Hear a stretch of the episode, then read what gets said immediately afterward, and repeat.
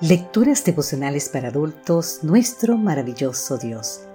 Cortesía del Departamento de Comunicaciones de la Iglesia Dentista del Séptimo Día Gascue en Santo Domingo, capital de la República Dominicana.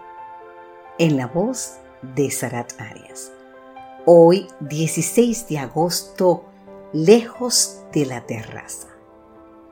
Segunda de Samuel, capítulo 11, los versículos 2 y 3 nos dicen, Un día, al caer la tarde, se levantó David de su lecho y se paseaba sobre el terrado de la casa real, cuando vio desde el terrado a una mujer que se estaba bañando, la cual era muy hermosa. Envió David a preguntar por aquella mujer y le dijeron, aquella es Betsabé, hija de Elián, mujer de Urías, el Eteo. Ahora bien, ¿qué hacía David en el terrado de su casa justo en el tiempo en que los reyes salen a la guerra? Los ejércitos de Israel, bajo el mando de Joab, enfrentaban a las amonitas en Rabat. Pero en lugar de comandar a sus fieles soldados, David prefirió quedarse en Jerusalén. La gran pregunta, ¿por qué? El problema fue que a la par que las defensas externas de Israel se fortalecían, las defensas internas del carácter de David se debilitaban.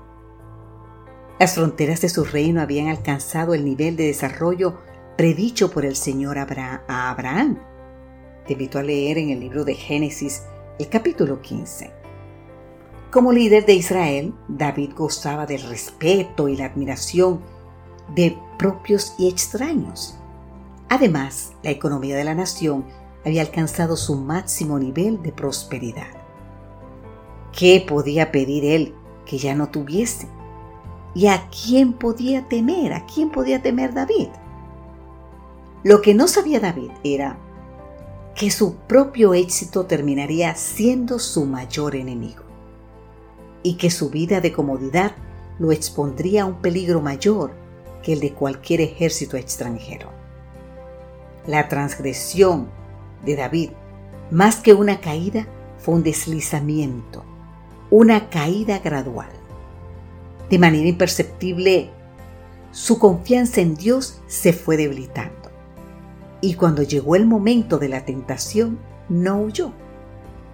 Antes de que se percatara, sus malos deseos se despertaron y el resultado fue pecado y muerte. ¿Qué nos enseña la caída de este gran hombre de Dios? Lo primero, que nuestra única seguridad está en depender de Dios y de su palabra cada día, tanto en nuestros éxitos como en nuestros fracasos. Lo segundo, que para nuestro propio bien hemos de permanecer lejos, lejos de la terraza.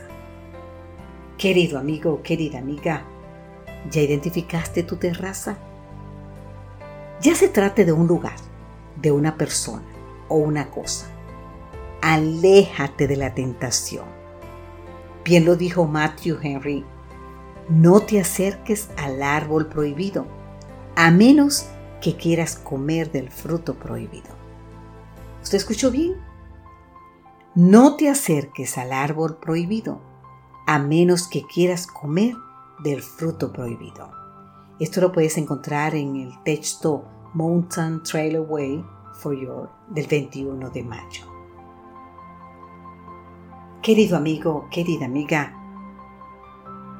debemos decir en este momento, ayúdame Señor a mantener una estrecha comunión contigo cada día y dame la voluntad que necesito para mantenerme lejos, pero muy lejos de la tentación.